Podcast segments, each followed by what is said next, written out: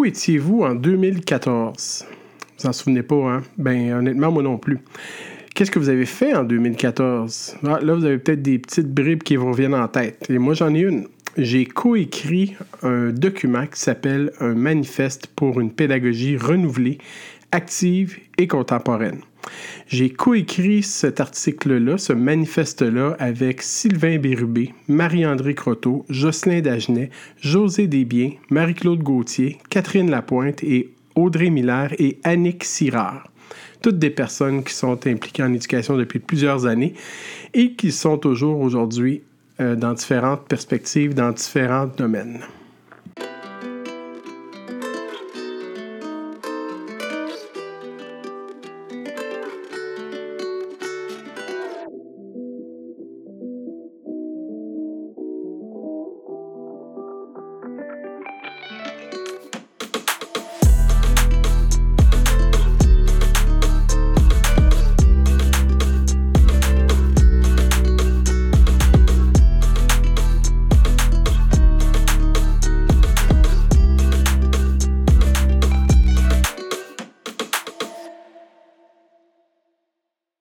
Salut, je suis Marc-André Girard, je suis directeur d'école secondaire, docteur en éducation et aussi auteur.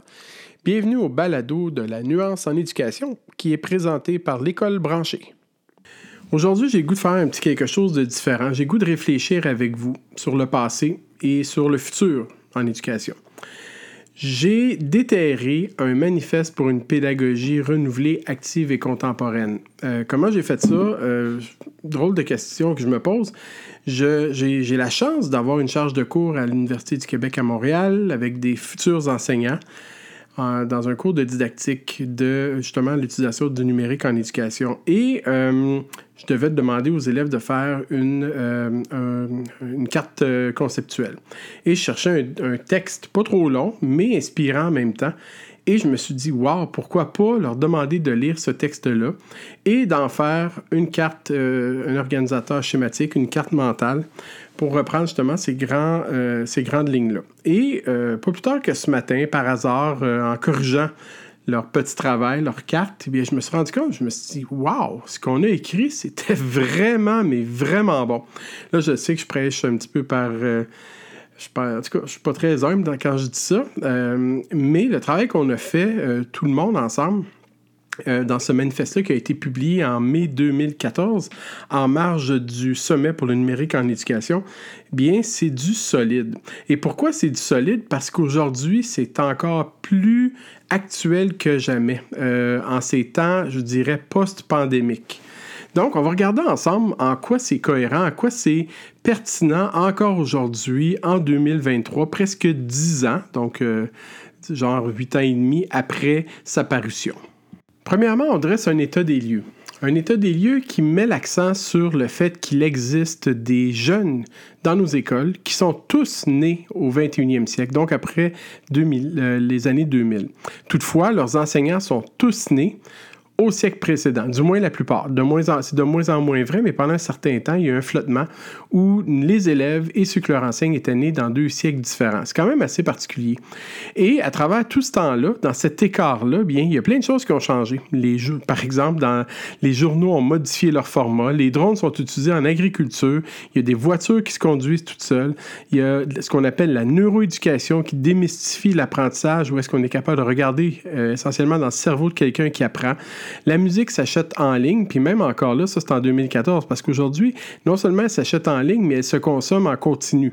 Donc, on paye des abonnements qui nous permettent d'écouter des millions de chansons, d'avoir accès à des catalogues de millions de chansons, ce qui fait que euh, aujourd'hui, les disques, les disquettes euh, et autres supports numériques, ce sont euh, info-nuagés, si on peut dire. donc, on, évolue dans un monde qui est complètement dématérialisé, sauf pour les qui nous permettent d'avoir accès à ces informations dématérialisées-là. Euh, aussi, ce qui est intéressant, c'est de voir qu'il y a plusieurs choses qui sont en transformation, toujours en ce, en ce moment euh, post-pandémie. ce qui est en transformation, mais c'est vrai aujourd'hui et c'était vrai avant, c'est que nos élèves sont des consommateurs d'informations ou de de, médias dans un certain sens et c'est des, des consommateurs, je dirais, éphémères. Ce qu'on dit dans le, dans le manifeste, c'est que ce sont des apports de contexte et d'information. Le manifeste pose une question tout haut, une question qu'on se pose souvent tout bas. Comment préparons-nous nos élèves adéquatement à ce qui les attend au cours des prochaines années? Et le problème qu'on a, c'est qu'on ne sait pas trop trop qu'est-ce qui attend nos élèves? Donc, on ne sait pas les préparer, comment les préparer pour quelque chose qui n'existe pas. Alors ça, c'est un moment, je vous dirais, anxiogène dans, l'histoire de l'éducation. On ne sait pas trop trop pourquoi on prépare nos élèves. Donc, on doit travailler sur quelque chose qui est quand même assez commun, qui est uniforme et qui permet une certaine adaptation, une, certaine agilité euh, à nos élèves pour faire face à différents contextes imprévus on identifie des fractures, des fractures qui existent. Donc, premièrement, la première fracture qu'on identifie, c'est le butineur numérique ou le monopole de l'enseignant. D'un côté, bien, on a des élèves qui, euh, ont accès, qui ont accès à toutes les connaissances et, pour ne pas dire aussi, toutes les conneries de l'humanité qui sont toutes euh, en ligne. Et puis, euh, ben, l'enseignant, lui, se, pose dans une posture scolaire où est-ce qu'il détient toutes les informations qui sont nécessaires pour le jeune pour pouvoir apprendre dans, euh, dans le contexte du programme essentiellement. Donc d'un côté, on a des outils puissants qui sont dans les mains d'élèves pour accéder à tout un éventail de compétences informationnelles et de l'autre côté, on a un enseignant qui va souvent enseigner comme si euh, il était le seul détenteur des savoirs, sans nécessairement prendre pour acquis que les élèves y ont accès. La deuxième fracture qui existe, c'est la réussite d'une évaluation qu'on pourrait dire statique ou le développement de compétences. Donc, le fameux compétences ou euh, les compétences ou les savoirs, comme si les deux devaient nécessairement s'opposer. Est-ce qu'on peut savoir pour devenir compétent ou en devenant compétent, on finit par savoir? Est-ce qu'on doit vraiment distinguer les deux? Est-ce qu'on doit les séparer? Bonne question. Donc, l'obtention des bons résultats, une évaluation unique qui survient après une durée déterminée d'appropriation d'une liste de contenus précis et prescrits par le ministère. Est-ce qu'on développe le sens critique de nos élèves, leur discernement, leur capacité à comprendre, établir des liens entre ce qu'ils apprennent? Euh, est-ce que l'évaluation dans un contexte peut être envisagée dans un contexte numérique? Pour développer des compétences, pour aussi développer des compétences qui ne sont pas seulement des compétences liées au programme, mais aussi des compétences qui sont liées, euh, des, des, fameuses compétences transversales, des compétences humaines, souvent qu'on appelle des compétences pour le 21e siècle, pour faire un lien avec un des épisodes que j'ai déjà fait à ce micro. Donc, les objectifs qui sont poursuivis par la démarche d'évaluation sont nombreux. Il y a une question de classement, bien sûr, il y a une question de qualification, bien évidemment, il y a une question de rétroaction aussi. Et est-ce qu'on met assez l'accent sur la rétroaction comme étant un baromètre chez l'élève qui mesure bien plus que la pertinence de sa production, mais qui lui permet de s'améliorer, de, justifier, de faire des liens, de forger son identité, de reconnaître l'importance du partage des connaissances, de la créativité et de la collaboration? Toujours dans le manifeste, on met en exergue l'importance d'établir des, des, compétences informationnelles qui, valent, qui vont au-delà d'apprendre des faits, des savoirs, mais surtout qui nous permettent de discriminer ce qu'on apprend et d'exercer notre jugement critique par rapport à ces informations-là. Nos élèves sont dans une, une évoluent dans une ère d'infobésité, si on peut dire, où il y a beaucoup, beaucoup d'informations et euh, dans, une espèce de prête à ingurgiter, que je cite euh, directement du manifeste encore une fois. Et euh, ce qu'on veut, c'est que plutôt qu'ils apprennent à développer leur sens critique par rapport à l'information qu'ils ont. On veut faire des têtes bien faites plutôt que bien pleines pour citer Montaigne. Ensuite, il y a l'importance de la métacognition, donc permettre aux élèves de réfléchir sur leur capacité à apprendre. Bref, le fameux apprendre à apprendre. Troisièmement, la valorisation de la curiosité et de la créativité et aussi de l'expérimentation et de l'innovation. La curiosité, la créativité, c'est en quelque sorte, si on, paraphrase Ken Robinson, c'est un peu les, les étincelles qui permettent l'apprentissage. On veut que les élèves puissent se mettre les mains dans ce qu'ils apprennent. Donc, ils puissent manipuler ce qui est abstrait aussi. Donc, pas seulement être assis dans une posture euh, d'apprenant immobile et euh, inactif, mais on veut qu'ils soient en interaction avec les objets d'apprentissage et les compétences qu'ils développent. Par la suite, on parle de différents, euh, façon de, se de responsabiliser l'élève et de leur donner la latitude nécessaire dans leur propre perspective, dans leur propre démarche d'apprentissage. Donc, connaître l'intention pédagogique et les attentes inhérentes à la tâche, mais aussi de proposer différents moyens pour atteindre les buts visés à travers différents exercices de modélisation, certainement, mais suggérer des chemins. Donc, l'enseignant guide à quelque part plutôt qu'être le maître dans sa classe, inaccessible et déconnecté de la démarche d'apprentissage, mais bien un enseignant qui guide, qui est à la fois le maître et le guide, le pédagogue. Donc, on, parle de pistes de solutions. Première piste de solution, c'est s'assurer que la formation des maîtres est en adéquation avec les attentes et les besoins du milieu et assurer une bilatéralité entre les milieux universitaires et scolaires. Donc, faire en sorte que la, formation des maîtres soit la plus actuelle possible.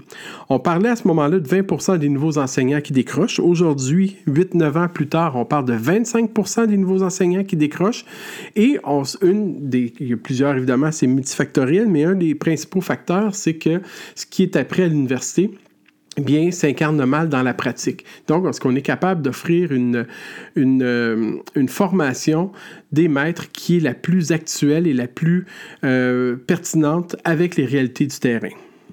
On vise également des liens étroits entre la recherche scientifique en éducation et la pratique en éducation aussi. Ce qui est effectivement, s'il y a une chose qui a bien évolué depuis euh, quelques années, c'est bien ça, c'est bien sûr la recherche en éducation qui est toujours évolutive, mais qui se calque de plus en plus sur les pratiques en éducation. Maintenant, il n'est pas rare de voir des chercheurs dans nos écoles qui travaillent à quatre pattes par terre avec des jeunes de tous les âges, de tout acabit, pour justement non seulement aller collecter des données, mais également interagir avec des jeunes pour mieux lire l'environnement dans lequel ils mènent leurs recherches. On parle d'établir une structure encourageant la formation continue et le réseautage entre les différents professionnels de l'éducation. Maintenant, on est dans un monde où il n'y a plus de frontières, où est-ce qu'il est facile d'établir des liens avec des, euh, des, professeurs ou des enseignants de différents pays. Donc, on est capable de connecter et de transférer des connaissances et des expériences qui sont les plus pertinentes possibles.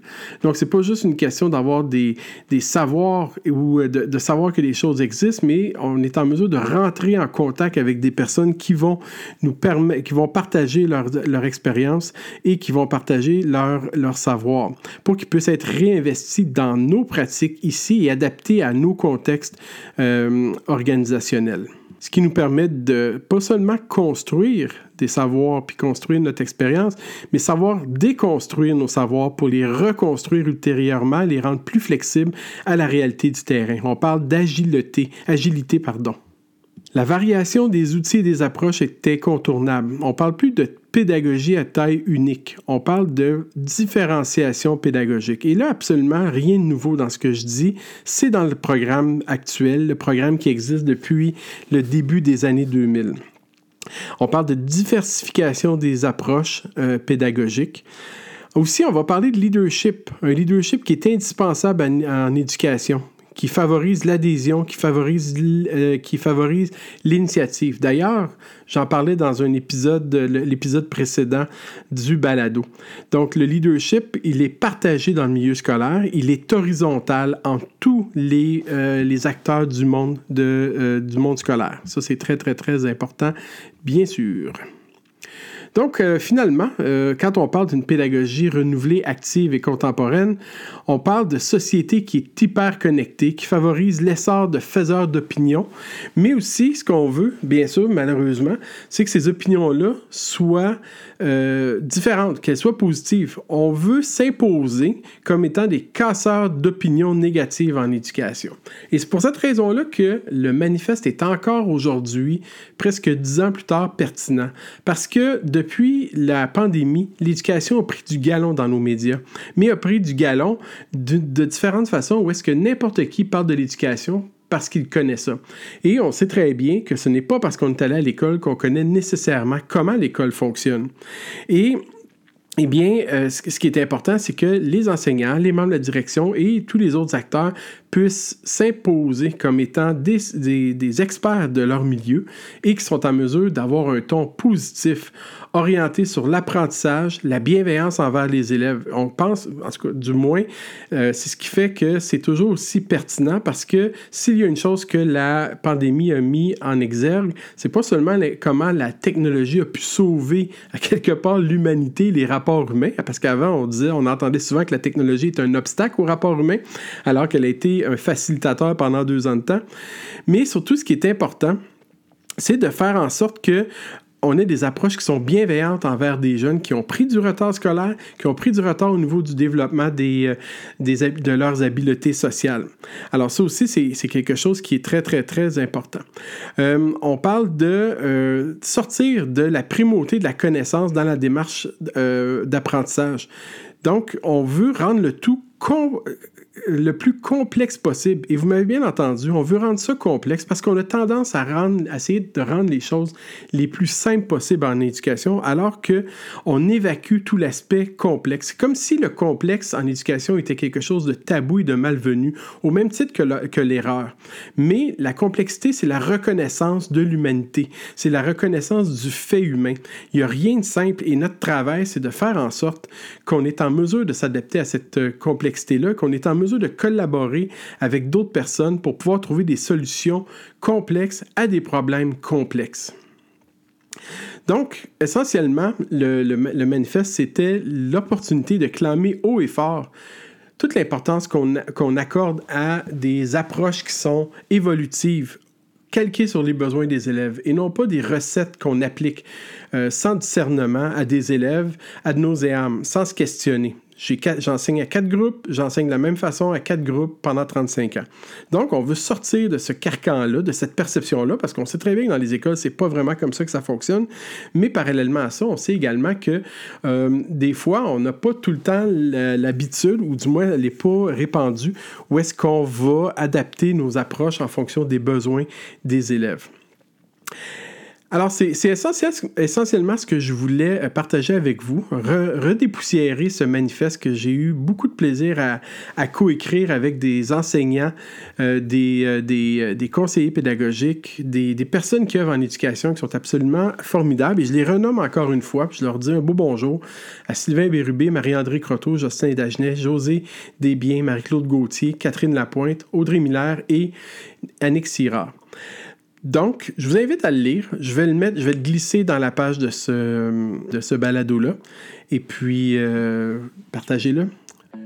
Vous venez d'écouter le balado de la nuance en éducation, présenté par l'École branchée. Ce balado a été produit et animé par Marc-André Girard. La musique a été composée par deux élèves de la Polyvalente Lavigne, Loïc Melançon et William Pilon, et ce sous la direction de leur enseignant de musique, M. Nicolas Raymond. Vous avez envie d'entamer la discussion? Vous avez des questions, des suggestions? À vos claviers et envoyez-nous un courriel info écolebranchée.com info écolebranchée sans les accents.com Merci de votre écoute. Merci de m'avoir fait une place de choix dans vos oreilles. À bientôt.